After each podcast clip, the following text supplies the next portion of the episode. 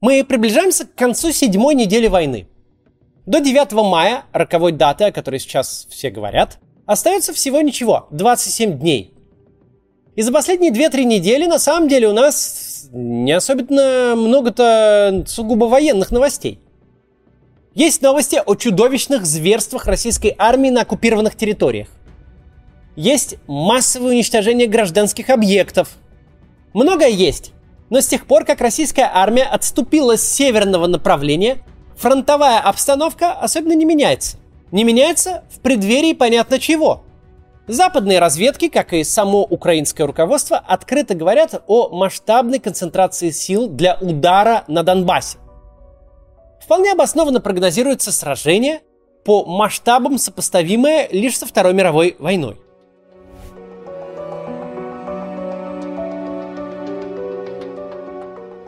Российская армия в первые же недели бессмысленно растратила самые боеспособные свои подразделения. И ныне собирает то, что осталось. Самые разношерстные по качеству войска от элитных спецназовцев до новобранцев, чтобы нанести главный удар.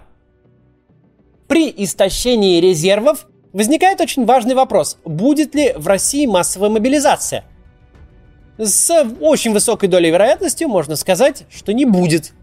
Ни военного положения, ни мобилизации не будет. Чтобы понять почему, нужно вернуться на два года назад, в начало пандемии COVID-19. Я не первый раз на нее ссылаюсь, и не просто так. Тогда об этом говорили эксперты-политологи, э, тем более это очевидно сейчас – Пандемия – это репетиция большой войны.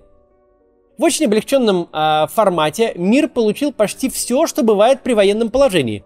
Комендантский час, запреты и ограничения на самые обычные бытовые действия, специальный режим работы транспорта, запрет на перемещение, закрытие границ, контроль местонахождения и даже некоторые элементы прямой цензуры в части борьбы с конспирологией.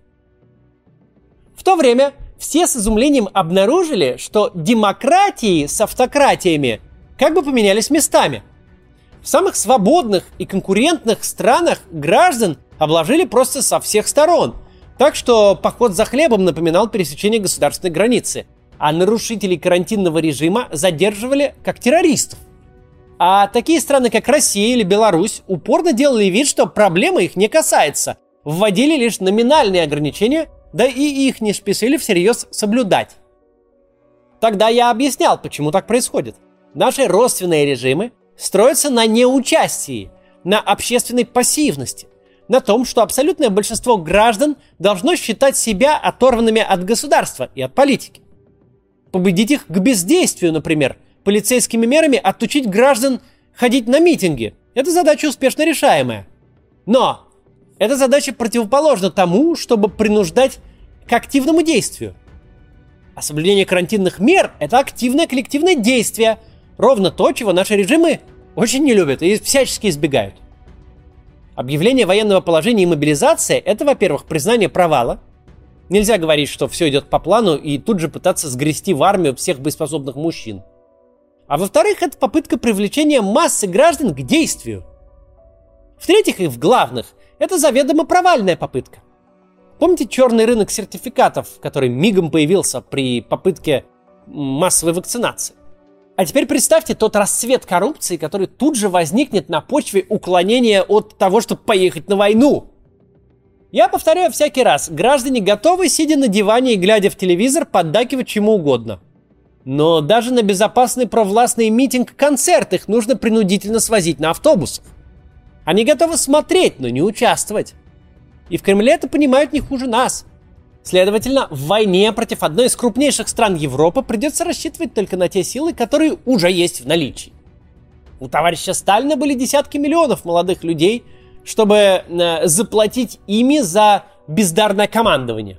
А вот у товарища Путина есть миллионы молодых людей, которые встанут в очередь за липовыми справками обо всех на свете хронических и нехронических заболеваниях только бы откосить от призыва на войну.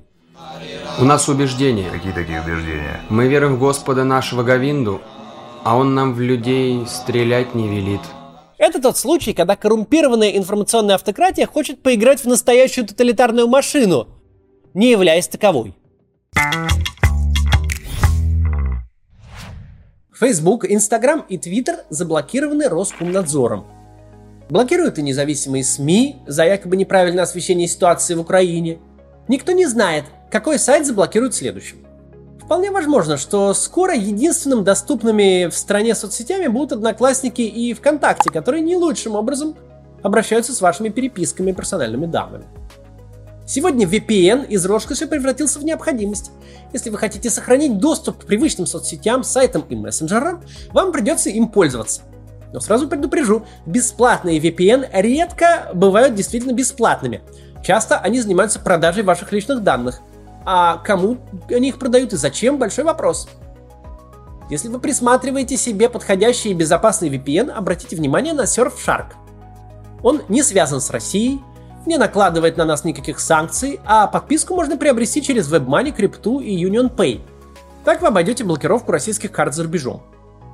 Оформив одну подписку, вы сможете использовать Surfshark на всех ваших устройствах.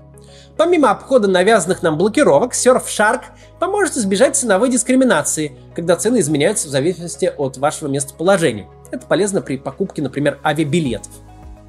Также с помощью Surfshark можно блокировать ненужную рекламу, увеличивая скорость загрузки контента.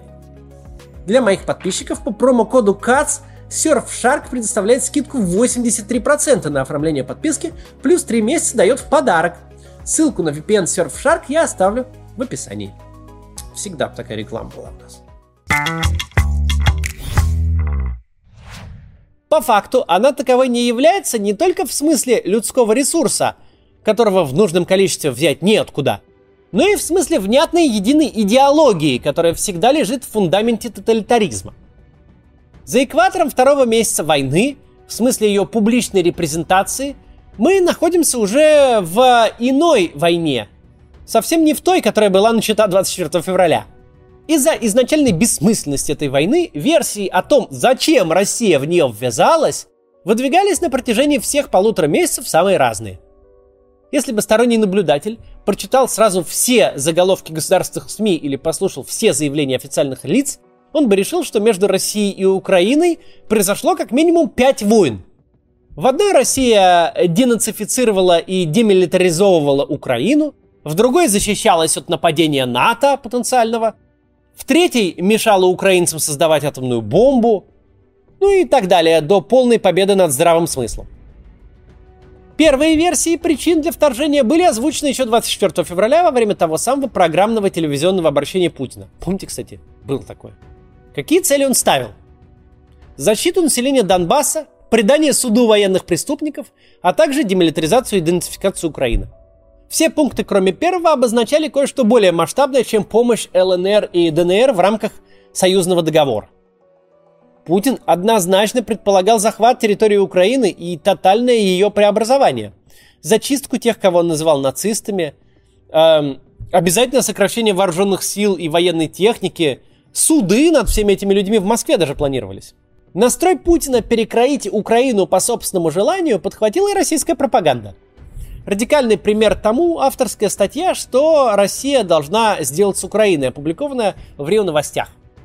В ней предлагается по максимуму уничтожить ВСУ, создать на территории Украины Народной Республики, а затем идеологическими репрессиями и цензурой вытравить нацистскую сущность вместе с украинской идентичностью и заодно отводить украинцев от стремления в Европу.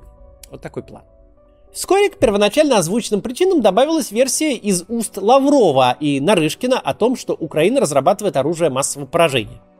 Логика тут, мол, такая – США вмешивались же в гражданскую войну в Сирии, потому что Башар Асад, судя по всему, использовал химическое оружие.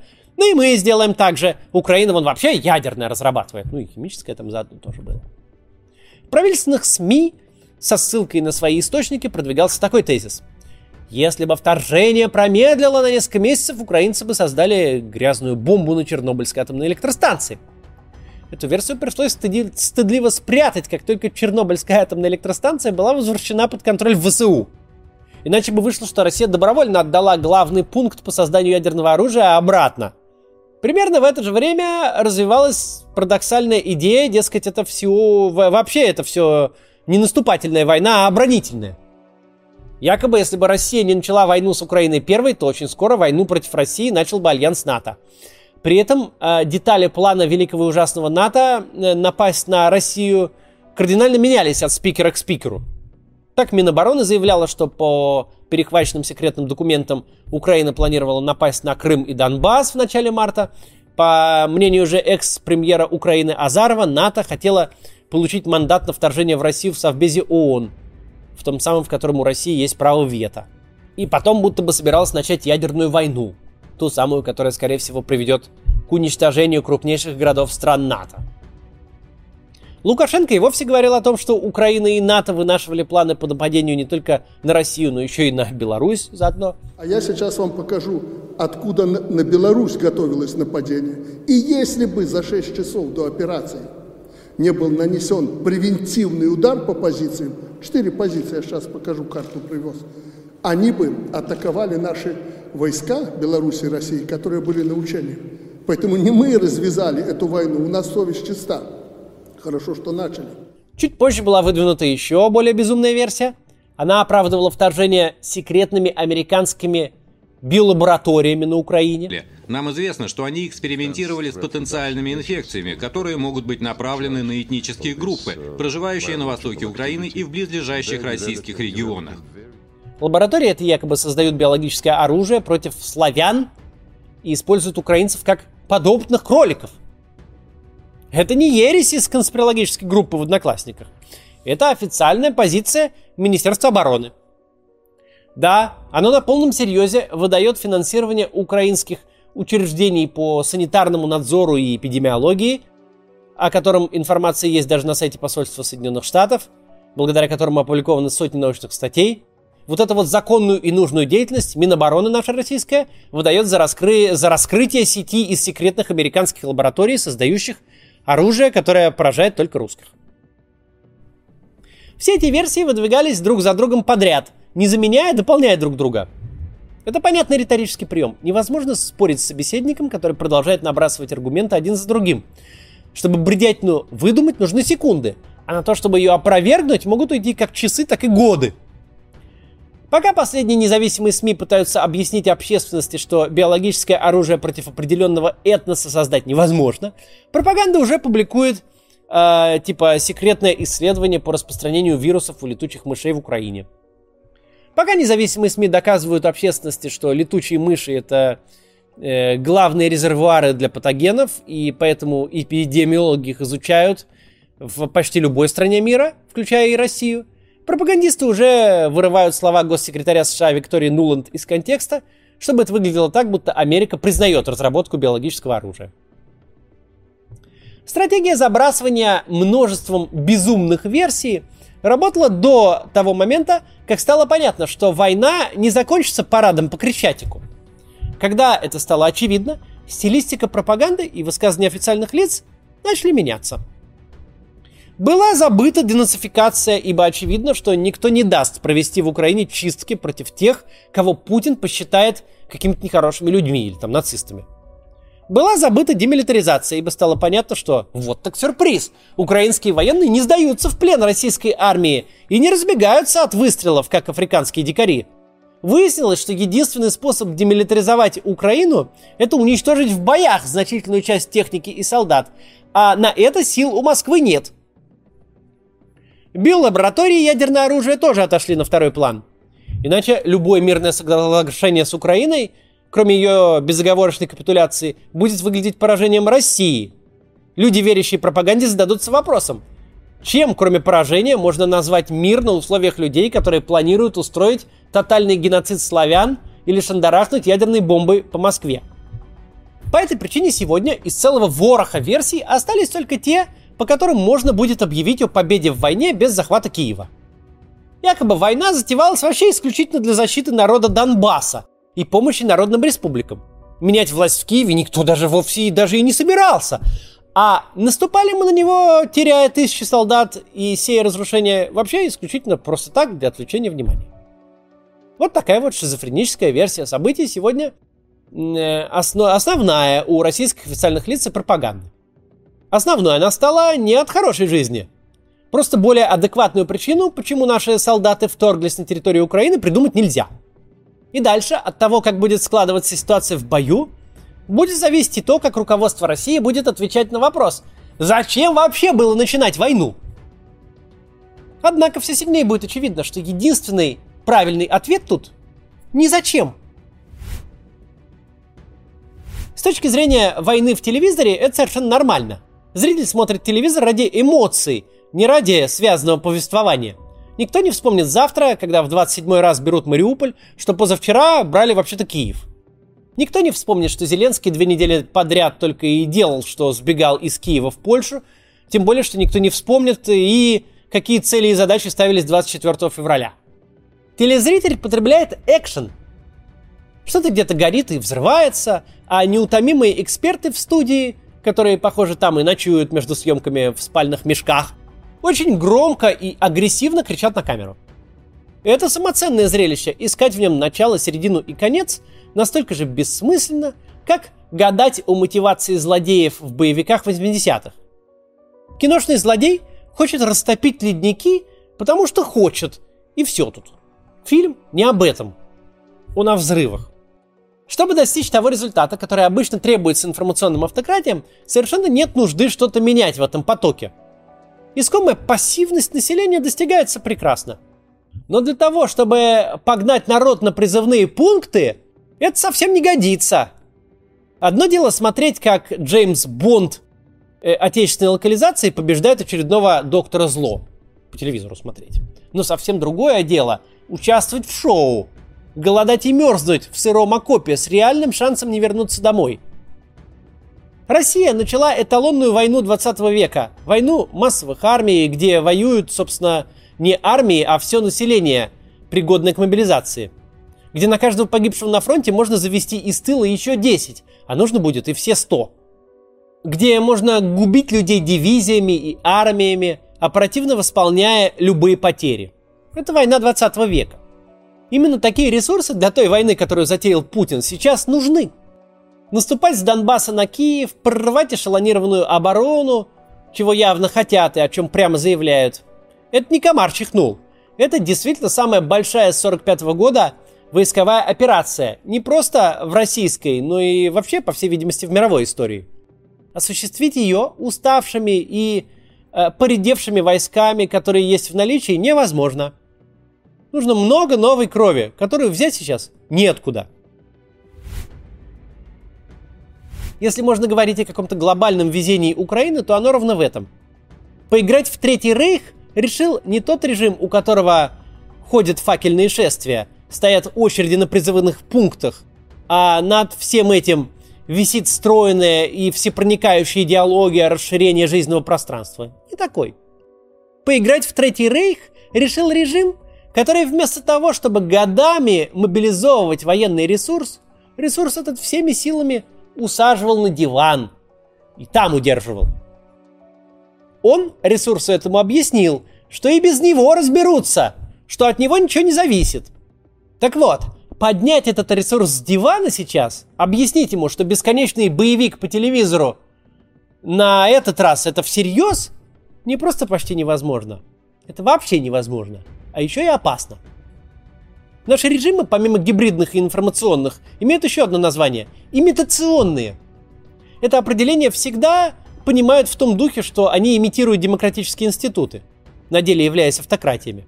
Это правда, но не вся правда – на деле они имитируют все. Ровно так же, как играют в демократию, они играют и в тоталитаризм тоже. Сейчас мы впервые видим, как эта игра сталкивается с реальностью. Когда действительно нужно тоталитарные инструменты и методы решения задач, но их просто нет, и взять их неоткуда. До 9 мая нас определенно ждут тяжелые дни.